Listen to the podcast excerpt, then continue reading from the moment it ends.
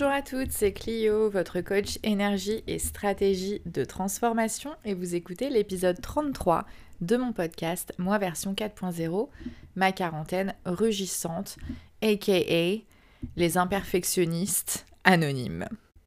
Ce podcast a de multiples noms. Euh, un jour, il faudra peut-être que je vous soumette un vote. Comment allez-vous? Moi, ça va bien. Donc ce matin, euh, juste avant de partir au collège vers 8h, je me suis connectée en live sur Instagram pour quelques minutes vous offrir une petite session d'EFT tapping. Euh, donc pour la petite histoire, euh, l'EFT, donc ça veut dire Emotional Freedom Technique, technique de libération émotionnelle en français, c'est l'une de mes méthodes favorites pour travailler avec mes clientes, pour remplacer les pensées et les croyances limitantes par des pensées et des croyances empouvoirantes pour lutter contre euh, les peurs, contre l'anxiété ou tout simplement pour euh, bah, se booster euh, les vibrations quand elles sont un petit peu basses. Donc je me connecterai a priori tous les mercredis matins ou en tout cas dans la plus grande mesure du possible le, le mercredi matin entre 7h30 et 8h heure de Paris pour vous offrir une petite session. Donc si vous êtes curieuse, allez euh, me retrouver sur mon Instagram at Empire of Now, c'est dans mon IGTV. Et ce matin, on a fait euh, une session de FT pour lutter contre la fatigue au réveil, puisque je me suis réveillée fatiguée et démotivée, et je me suis dit, ben voilà, j'ai pas forcément envie de montrer ma tête sur les réseaux sociaux ce matin, mais euh, ça peut peut-être aider d'autres personnes de faire un petit tapping avec moi contre la fatigue euh, matinale. Et euh, je dois dire que ça a fonctionné puisque j'ai passé une matinée fort plaisante avec bien peu de fatigue. Et cet après-midi je m'autorise un repos bien mérité. J'ai mis du temps à m'endormir hier soir tout simplement parce que j'arrête de fumer donc forcément l'arrêt du tabac euh, peut, euh, peut provoquer ce genre de choses et je suis euh, patiente et bienveillante avec, avec moi-même. Voilà, donc je ne me mets pas la pression pour me lever particulièrement tôt. Voilà, voilà. Alors, oui, quelques mots à propos de l'EFT. Donc, c'est une technique proche de l'acupressure qui consiste à tapoter des, points méridiens sur le haut du corps en répétant des phrases euh, on commence d'abord par euh, s'autoriser en fait à exprimer notre euh, problème. C'est très important. On commence par le négatif, même si au départ ça paraît un petit peu contre-productif. Mais c'est important donc de reconnaître ce que l'on ressent et on répète je m'aime, je m'accepte et je me pardonne malgré tout. Et puis au fur et à mesure de la session, on développe des pensées un peu plus euh, constructive, un peu plus positive. Donc si vous n'avez jamais pratiqué l'EFT, je vous recommande chaudement d'essayer. C'est extrêmement simple mais aussi très euh, efficace. Euh, quelles sont les autres nouvelles? Eh bien, j'ai fait ma troisième séance d'hypnose lundi soir. ça s'est très bien passé, j'avance, je progresse apparemment d'après ce que me dit la thérapeute. Et c'est vrai que donc durant cette session j'ai réussi à me confronter à ma grande peur de la prise de sang. Et donc je me suis vue, je me suis visualisée moi-même euh, en train donc de, subir une, prise de sang.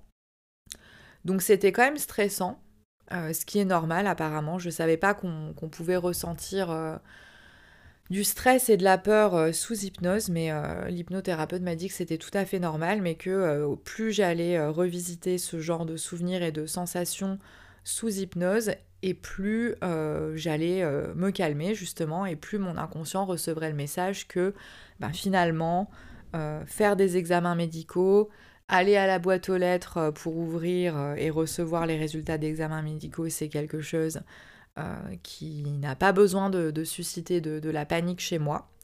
Donc euh, voilà, euh, j'apprécie cette thérapie par l'hypnose. je fais donc une séance toutes les trois semaines et je vais continuer jusqu'à ce que je me sente bien. En tout cas, je suis optimiste après cette troisième session. Si vous voulez partager avec moi vos, expériences, si vous connaissez l'hypnose, n'hésitez pas à venir m'en parler en message privé. Euh, donc moi, ce que je pratique avec mes clientes, c'est pas de l'hypnose. Hein. Je ne suis pas hypnothérapeute, mais par contre, je suis formée au yoga nidra, euh, au yoga du sommeil. Et en fait, c'est un peu le même principe que, que l'hypnose. Hein. C'est le fait de se mettre dans un état de suggestibilité accrue pour implémenter de nouvelles croyances, de nouvelles pensées, etc. Je vais aller libérer Tuk Tuk qui miaule et je reviens dans quelques instants. Voilà, c'est fait. Euh, donc, euh, qu'est-ce que j'étais en train de vous dire? Oui, je vous parlais d'EFT, d'auto-hypnose, enfin plutôt de yoga nidra, euh, qui sont autant de ressources avec lesquelles je travaillerai avec vous si cela vous intéresse dans mon programme de coaching individuel. Je mettrai donc plus d'informations en lien de cet épisode, mais si jamais tu es une femme perfectionniste et que tu souhaites apprendre à lâcher prise, euh, rétablir en fait ta connexion à une force supérieure sur laquelle tu pourras te reposer afin de ne pas constamment avoir le sentiment que tu dois euh, bosser, surbosser, euh, te surmotiver, constamment être dans le faire pour réussir, je suis la coach qu'il te faut euh, n'hésite pas d'ailleurs à réserver un appel découverte de 30 minutes, c'est complètement gratuit. Et comme ça on pourra discuter ensemble et voir si on est un bon match. Et si je peux être euh, la coach qui t'aidera euh, à progresser en direction de tes objectifs. Et si tu n'as pas d'objectif particulier, justement, si tu te sens un peu perdu et que tu as besoin de travailler avec une coach justement pour euh, redéfinir la direction que tu veux prendre dans ta vie, eh bien le coaching est tout à fait indiqué pour cela. Donc n'hésite pas, ce sera avec plaisir. Si tu vas euh, dans, dans ma bio, euh, dans mon profil Instagram, tu pourras trouver le, le, Calendly, la petite application où il te suffit de cliquer sur le calendrier pour réserver la date et l'heure qui te conviennent et qui me conviennent. Voilà, voilà. Sans plus attendre, plongeons dans le vif du sujet de cet épisode 33. Donc il y a euh, à peu près 15 jours, une de mes amies euh, m'a soumis un thème sur lequel elle aurait bien aimé avoir euh, un peu plus d'idées, un peu plus de profondeur, à savoir pourquoi est-ce qu'on a tellement besoin d'amour et de reconnaissance. un lien évidemment en termes avec le perfectionnisme, puisque le perfectionnisme, je ne le rappellerai jamais assez, ce n'est pas le fait d'être parfait, c'est tout simplement la croyance que si on paraît parfait, parfaite, et si on fait tout de la manière la plus parfaite possible, on pourra s'éviter euh, la honte et le rejet potentiel face aux autres. Donc évidemment, bah, le besoin d'être aimé et le besoin d'être reconnu sont des symptômes du perfectionnisme, euh, puisque ça correspond en gros à notre besoin de validation, euh, à notre besoin de, plaire. Euh, donc si tu te reconnais dans, ces thèmes, tu es certainement une perfectionniste, mais ce n'est pas grave, ça se soigne et c'est pour ça qu'on est là. Alors pourquoi est-ce qu'on a besoin euh, d'être aimé et reconnu? Donc je pense pour ma part qu'il y a deux dimensions dans cette question. Il y a la dimension biologique, euh, notre dimension euh, évolutive en fait en tant qu'espèce, et puis il y a une dimension plus métaphysique et plus spirituelle. Donc je vais d'abord parler du niveau biologique et neurologique. Euh, en gros, euh, notre, notre, espèce, elle a pour caractéristique euh, que nos, petits, hein, que, nos enfants, nos jeunes, sont extrêmement dépendants des, autres, de, leurs parents évidemment, et des adultes du groupe en général pour leur survie, puisqu'on est l'espèce hein, qui garde son petit le plus longtemps euh, avec soi pour le nourrir, pour euh, l'éduquer et que euh, un enfant en gros pendant on va dire aujourd'hui les, les, 25 premières années de sa vie, non je plaisante, mais en tout cas c'est vrai qu'aujourd'hui un enfant jusqu'à 15-16 ans il ne peut pas vraiment survivre par lui-même. Hein. et puis, bah, il y a 200 000 ans, quand Homo sapiens est apparu sur la Terre, je dirais qu'un enfant certainement devenait autonome vers 7-8 ans, mais ce qui ne voulait pas dire qu'il n'avait pas besoin du groupe. notre cerveau le plus primitif, c'est notre cerveau d'homme des cavernes, hein, et donc qui est équipé et adapté à la vie dans un environnement extrêmement hostile où les dangers sont nombreux, et forcément, la seule chose qui pouvait assurer aux premiers Homo sapiens la survie, c'était le groupe, c'était les autres. Imaginons-nous, il y a 150 000 ans, nous retrouvant seuls, à moitié nus, euh, dans, enfin, hors de la grotte, perdu dans une forêt, euh, bon, bah écoutez, euh, c'est sûr que nos, chances de survie s'en trouvaient considérablement réduites sans la protection du groupe, voilà, qui nous aidait à trouver nourriture, à nous défendre contre les multiples attaques, etc. Donc on a, on a effectivement gardé ce, ce cerveau qui est fait pour pour, pour plaire au groupe en fait. Hein. Et on a dans, dans, le cerveau des neurones qui s'appellent les neurones mémoire. Et euh, ces neurones mémoire s'activent pour nous faire répliquer les émotions que nous percevons chez les personnes autour de nous. Donc par exemple, nos neurones miroirs, c'est ceux qui font que quand je vois quelqu'un qui sourit, qui me sourit en face de moi, naturellement, je vais répliquer ce sourire. D'accord? Ça fait partie des neurones miroirs. On est équipé de neurones miroirs pour rentrer en lien et en connexion avec les gens de notre espèce, avec les gens de notre tribu, du groupe, afin euh, qu'ils nous reconnaissent comme un des leurs et qu'ils aient évidemment envie euh, de, prendre, de prendre soin de nous euh, et, et de nous garder bien en vie, bien au chaud et bien en sécurité euh, au sein de la grotte et de la tribu. Euh, donc euh, voilà pourquoi on veut être aimé et voilà pourquoi on veut être reconnu, puisque le contraire de ça, pour notre cerveau, ça signifie immédiatement être exclu, se retrouver seul et mourir dans des circonstances catastrophiques. Donc si je ne suis pas aimé, reconnu et accepté, je ne fais plus partie du groupe, je vais donc être rejeté, euh, ma fin est proche, et même si nous ne vivons plus comme les premiers Homo sapiens aujourd'hui, nous avons toujours le même cerveau, le même inconscient, et euh, forcément dans des situations euh, de désaccord, de conflit avec notre entourage et notamment avec les gens qui nous sont les, plus proches et, notre famille, nos parents, d'accord, en premier lieu, euh, dès qu'on a ce conflit, dès qu'on a euh, le, sentiment de ne pas être sur la même longueur d'onde, de ne pas être sur la même ligne, euh, bah, notre cerveau inconscient, il nous balance tout de suite la peur, la peur du rejet, la honte d'être différent. Nous avons besoin d'être intégrés pour être nourris et pour être en sécurité.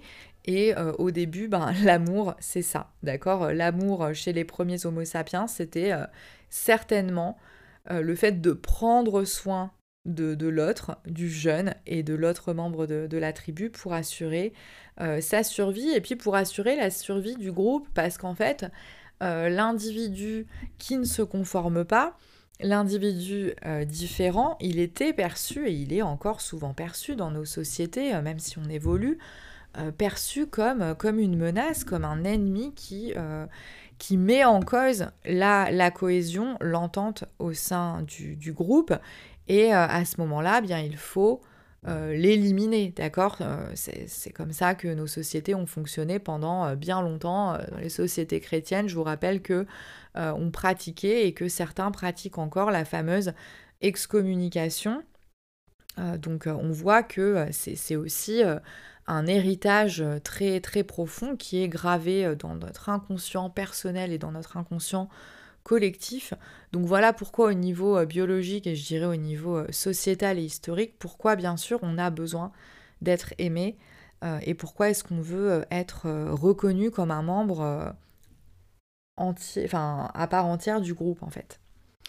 D'un point de vue métaphysique, hein, sur un niveau spirituel, dans les, dans les religions non dualistes, qui sont les, religions indigènes, les, religions premières et notamment les, religions asiatiques, je ne pense pas dire de bêtises en disant ça, il n'y a pas de séparation entre le divin et l'homme.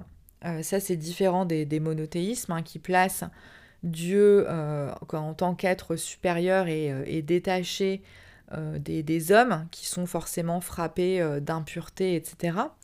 dans les religions non dualistes, le but, l'existence de la pratique spirituelle, c'est de rétablir justement cette connexion au divin qui fait partie de nous. Hein. Nous sommes tous l'expression de la divinité euh, faite dans la matière, comme tout ce qui est vivant, comme tout ce qui existe. Mais euh, notre, euh, notre, notre poids, notre défi d'être humain, c'est d'affronter l'illusion de la séparation. Donc, avec notre conscience, avec notre ego, avec notre moi, notre jeu d'être humain, nous vivons dans l'illusion de la séparation. La séparation euh, du divin et la séparation euh, des autres, du reste du monde, du reste du vivant. Euh, je pense pas qu'on naisse avec cette illusion de la séparation. Je pense que c'est quelque chose qui est acquis au fur et à mesure que nous nous développons. L'enfant qui est en train de se développer dans le ventre de sa mère, forcément, il a aucune notion de lui-même puisqu'il fait partie intégrante euh, d'une autre, euh, personne.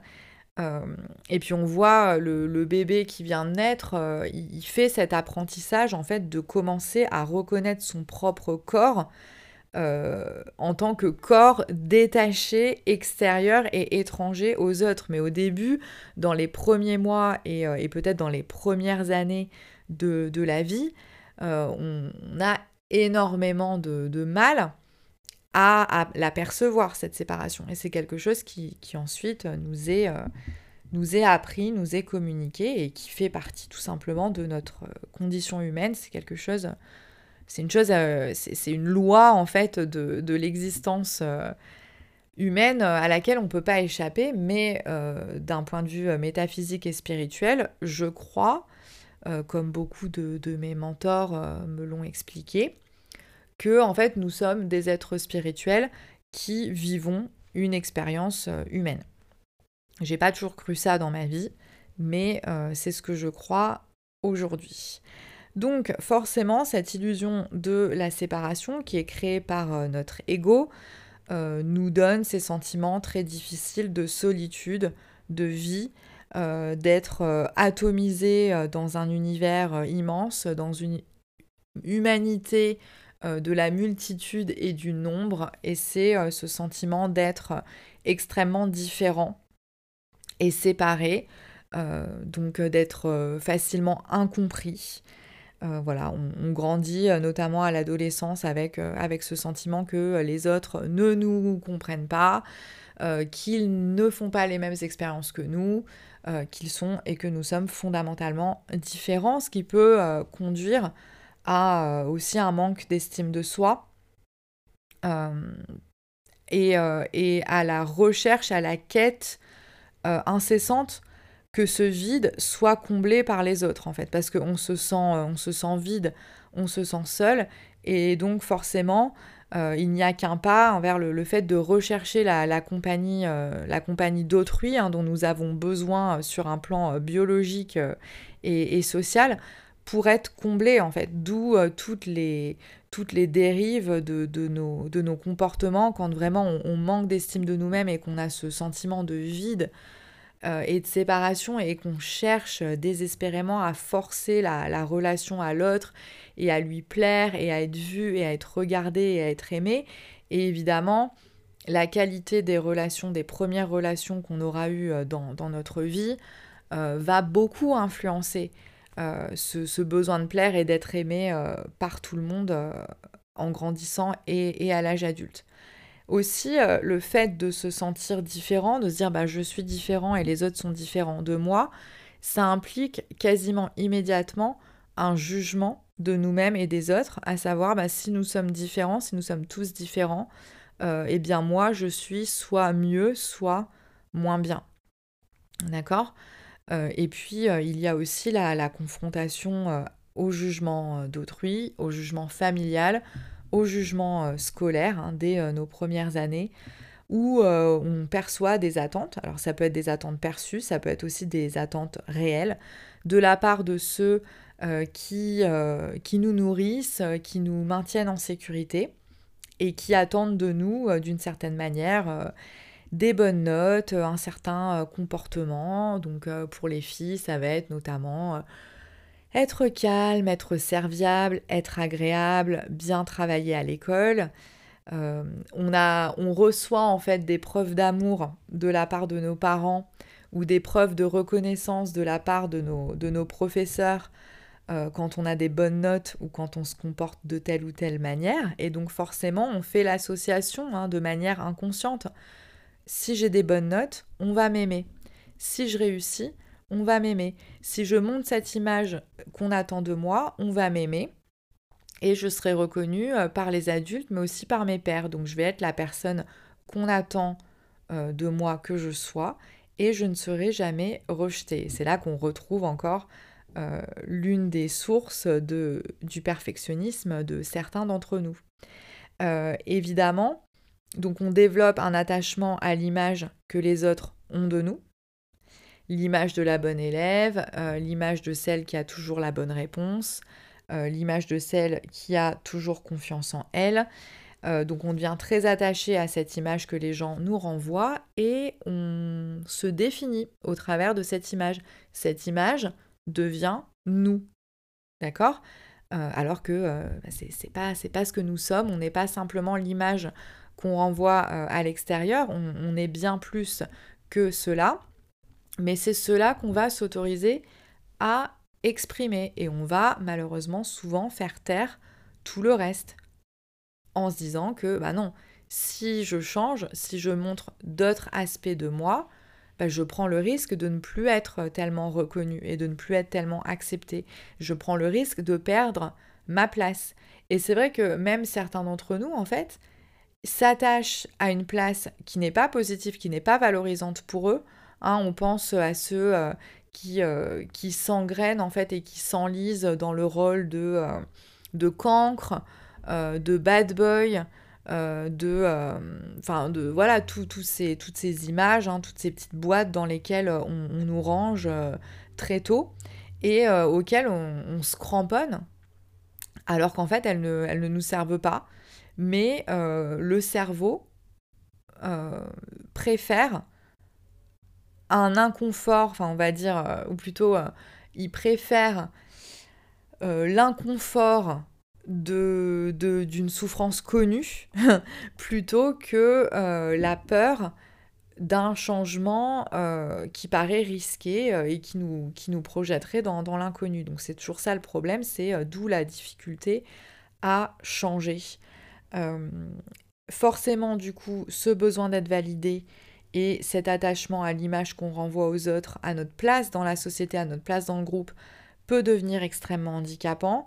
Euh, une grande cause de souffrance et surtout une cause d'oubli de soi puisque on va faire taire un certain nombre euh, d'aspects euh, qui sont notre vérité mais qu'on va préférer oublier de peur de déplaire.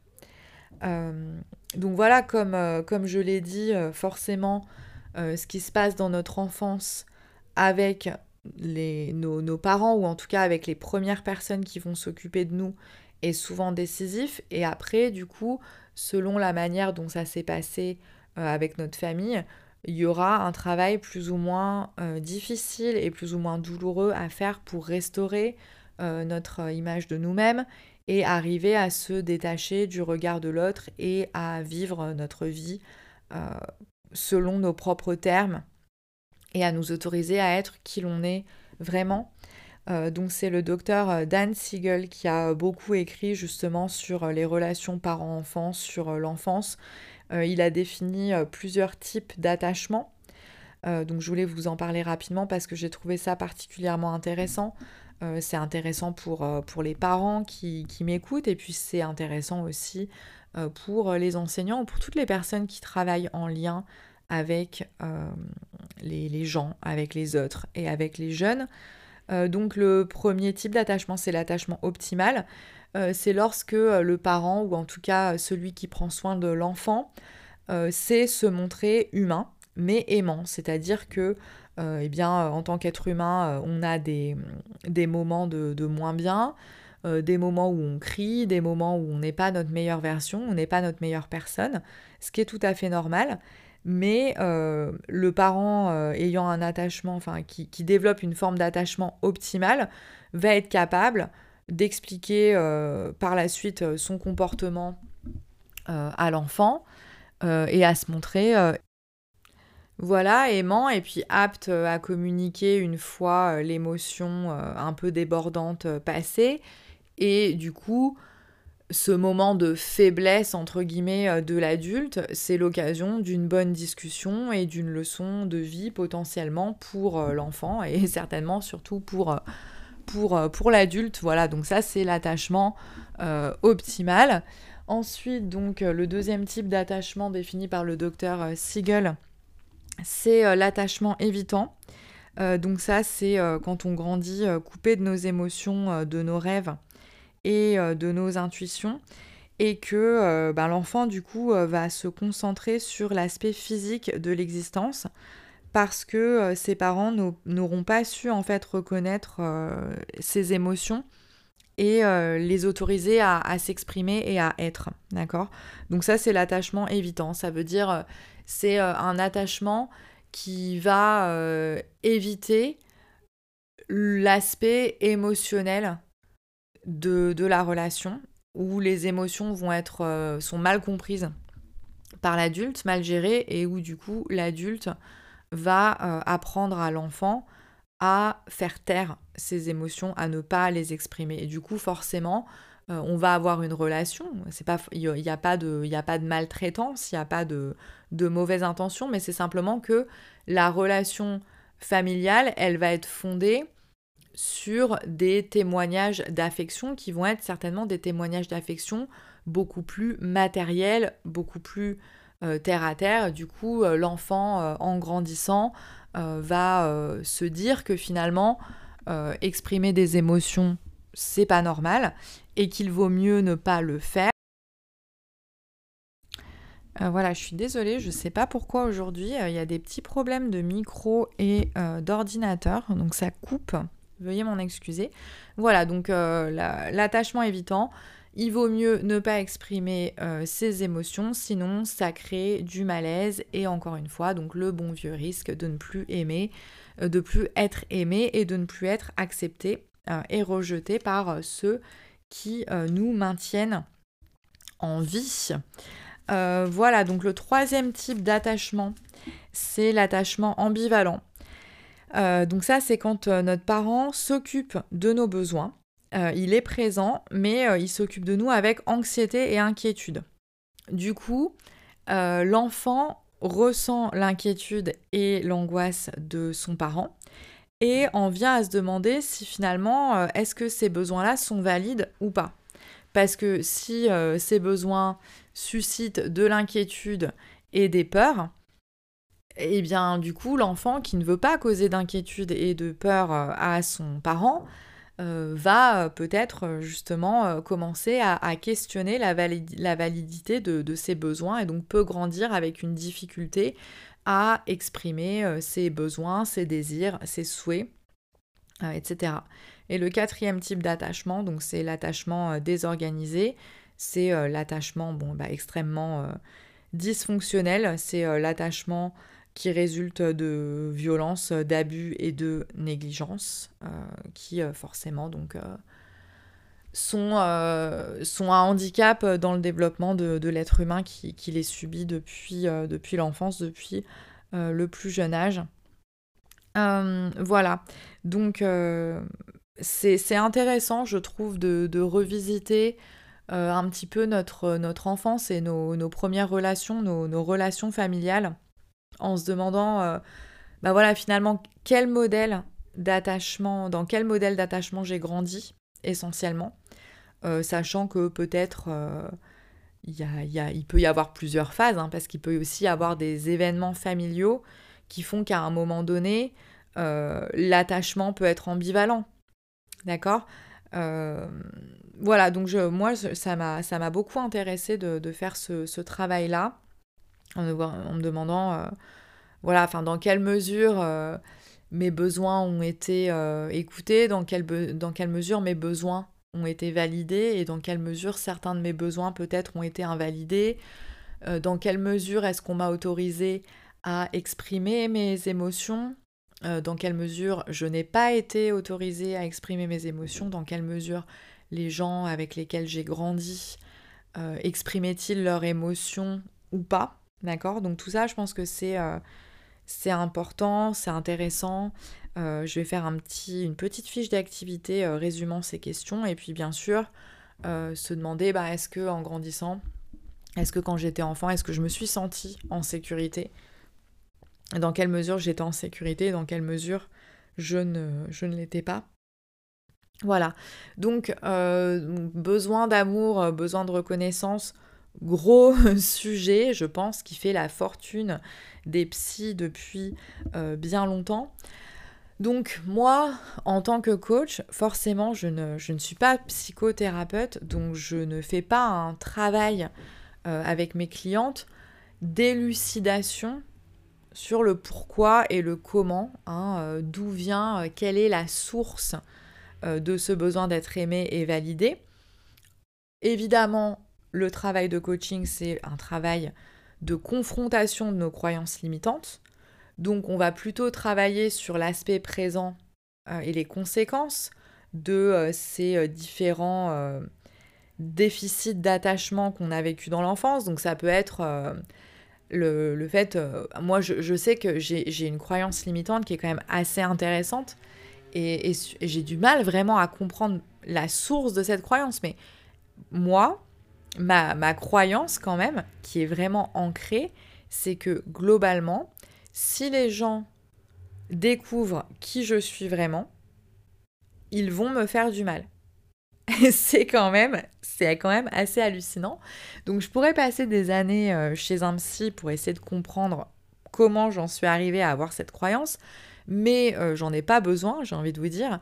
Euh, le travail que je fais avec mes coachs et avec mes mentors, c'est forcément bah, à partir du moment où j'ai pu verbaliser cette croyance limitante, commencer à mettre en place des stratégies et à faire le travail qui me projette vers l'avant en disant bon bah voilà, j'ai cette croyance, à partir de maintenant, quelle meilleure pensée peut me rendre du pouvoir et euh, commencer à prendre des actions petit à petit pour euh, m'exposer plus, pour euh, développer ma capacité à être plus authentique, à avoir moins peur, à me sentir moins vulnérable quand j'exprime qui je suis vraiment.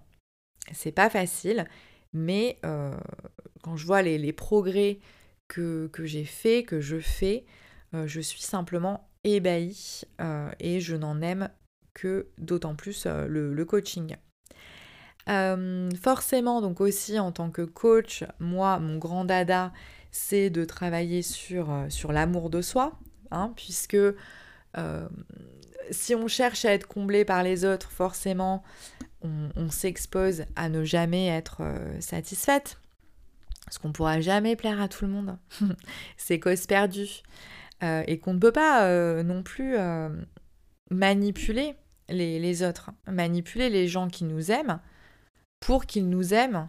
voilà, c'est pas, pas un comportement qu'on veut avoir. Nous, on veut avoir un comportement sain et, être capable d'aimer les, les, gens de manière non toxique, non manipulatrice, non victimaire, hein, d'accord? Parce que quand on, quand on se sent un peu victime des autres, c'est aussi euh, une manière de les, de les manipuler.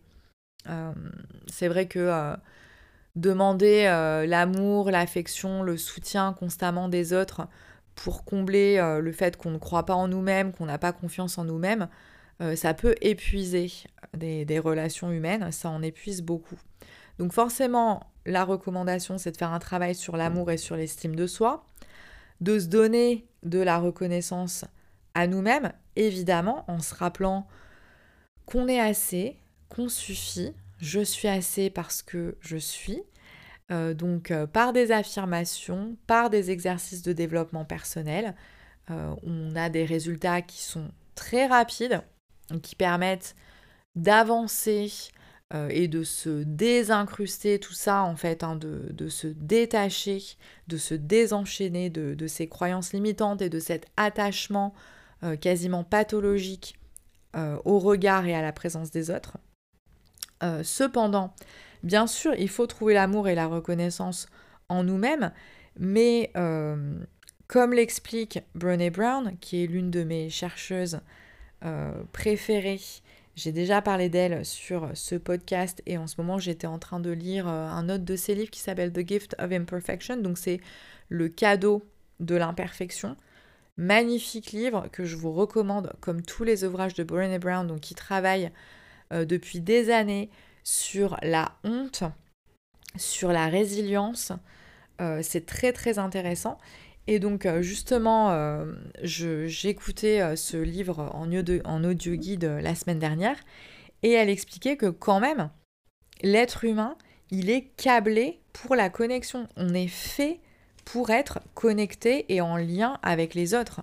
Donc, j'ai pas envie non plus de, faire croire en tant que coach que euh, oui, euh, c'est bon, euh, vous, pouvez et qu'il est souhaitable d'être complètement autosuffisant et que non, vous n'avez pas besoin de l'amour et de la reconnaissance des autres à partir du moment où vous avez l'amour de vous-même et votre propre reconnaissance. Évidemment que ça va vous aider, d'accord?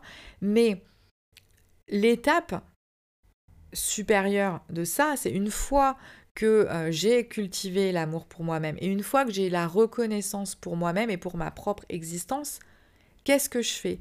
C'est à partir de là que je suis capable d'être dans un vrai lien d'amour avec une autre personne et d'être dans un vrai lien de connaissance et de reconnaissance de l'autre en fait.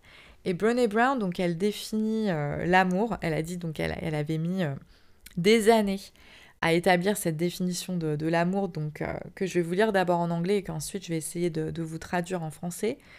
Euh, donc déjà, l'amour, euh, en anglais, c'est love.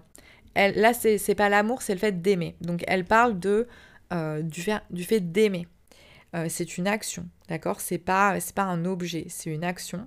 Et donc elle dit We cultivate love when we allow our most vulnerable and powerful selves to be deeply seen and known, and when we honor the spiritual connection that grows from the offering with trust, kindness and respect.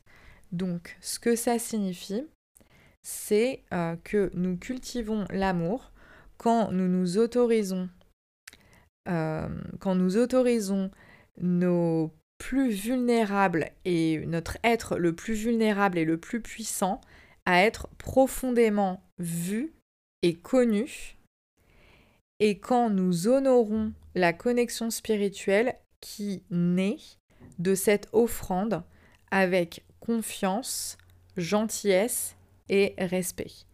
donc je trouve que c'est euh, une super belle définition de ce que c'est aimer. Donc bien sûr, on cultive l'amour de nous-mêmes, on cultive la, reconnaissance euh, de notre propre existence, mais on a toujours besoin du lien, on a toujours besoin de la connexion. C'est ce pourquoi nous sommes faits. Donc à un moment donné, une fois qu'on s'est renforcé, une fois qu'on s'est assuré nous-mêmes, l'étape suivante, bah, c'est le moment où on se montre à l'autre. Et pas, à tout le monde, hein, d'accord? On n'est pas là pour euh, raconter euh, et partager euh, nos, expériences les plus personnelles et les plus vulnérables et les plus authentiques avec euh, la Terre entière, à moins qu'on s'en sente les épaules et à moins qu'on y soit prêt, bien sûr, mais au moins euh, de trouver cette personne ou ces quelques personnes dont on sait qu'elles ont euh, la suffisamment, donc que le lien qu'on a avec elles est, est, un lien de confiance et dont on sait que ces personnes, elles, elles sauront recevoir cette offrande justement de notre, euh, de notre vrai nous avec, euh, avec respect, euh, sans, sans nous juger, parce qu'elles sauront justement à quel point c'est précieux les moments où quelqu'un se montre à nous dans toute sa splendeur, en fait, dans toute sa, dans toute sa vérité. Et c'est vrai que quand on, quand on a la chance d'avoir euh, cultivé ce genre de relation avec quelqu'un, c'est euh, addictif en fait. C'est genre, un genre de connexion qui est tellement profond et qui est tellement nécessaire et qui est tellement euh, beau, enfin qui, qui, fait le, le, sens de la vie quand même. le sens de la vie, il est dans l'établissement de cette connexion supérieure euh, entre, deux, entre deux âmes qui, qui, sont capables de se voir et de, se reconnaître et de, s'accepter. En fait, l'amour, c'est ça. Enfin, j'ai trouvé que ça que sa définition était merveilleuse. Elle parle aussi, euh, bien sûr, donc de, la reconnaissance dans le sens de, euh, de l'appartenance, en fait. Parce que le besoin de reconnaissance, il exprime le besoin d'appartenir, d'appartenir au groupe. Et donc, elle, définit l'appartenance comme le désir inné euh, d'être part, de, faire partie euh, de quelque chose, d'un ensemble en fait plus grand que nous, plus grand que soi. Et euh, elle explique que l'appartenance, c'est différent, appartenir, c'est différent d'être intégré. puisque être intégré, justement, c'est le fait eh bien, de, reproduire les codes et de se conformer au code du groupe euh, pour en faire partie euh, par peur du rejet, alors que le sentiment d'appartenance, c'est le sentiment qui naît d'une connexion profonde entre deux individus ou entre plusieurs individus au sein du groupe, euh, dont chaque membre sait qu'il est complètement autorisé à être absolument lui-même, sans aucun risque euh, d'être jugé, d'être rejeté, d'être moqué, etc. Euh, donc, euh, donc voilà, c'était mes, mes, réflexions du jour sur le besoin d'amour, sur le besoin de validation. J'espère que ça a pu être intéressant à certains ou certaines d'entre vous. En tout cas, je remercie vraiment ma meuf de m'avoir soumis ce sujet sur lequel j'ai eu beaucoup de plaisir à travailler et à rechercher. Donc maintenant, il ne me reste plus qu'à vous saluer et à vous souhaiter une très belle journée, une très belle semaine, une très belle vie. Et je vous donne rendez-vous sur le site internet si vous souhaitez euh, télécharger les petites fiches d'activité qui sont en lien avec certains épisodes. Il y en aura une pour cet épisode.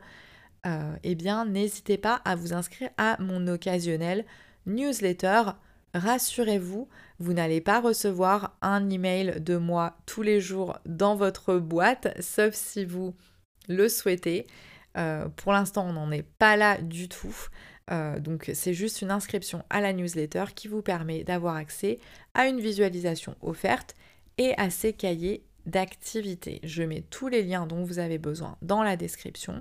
Je vous dis à très bientôt pour le prochain épisode numéro 34. Si vous avez des thèmes à me soumettre, s'il vous plaît, n'hésitez pas. Euh, n'hésitez pas aussi à aller voir donc la vidéo qui est en replay sur mon Instagram euh, pour la session de tapping de ce matin. J'espère vous voir connecté mercredi prochain pour qu'on puisse taper ensemble en live. Je vous embrasse très fort, je vous aime, je vous soutiens et je vous admire. Ciao, ciao.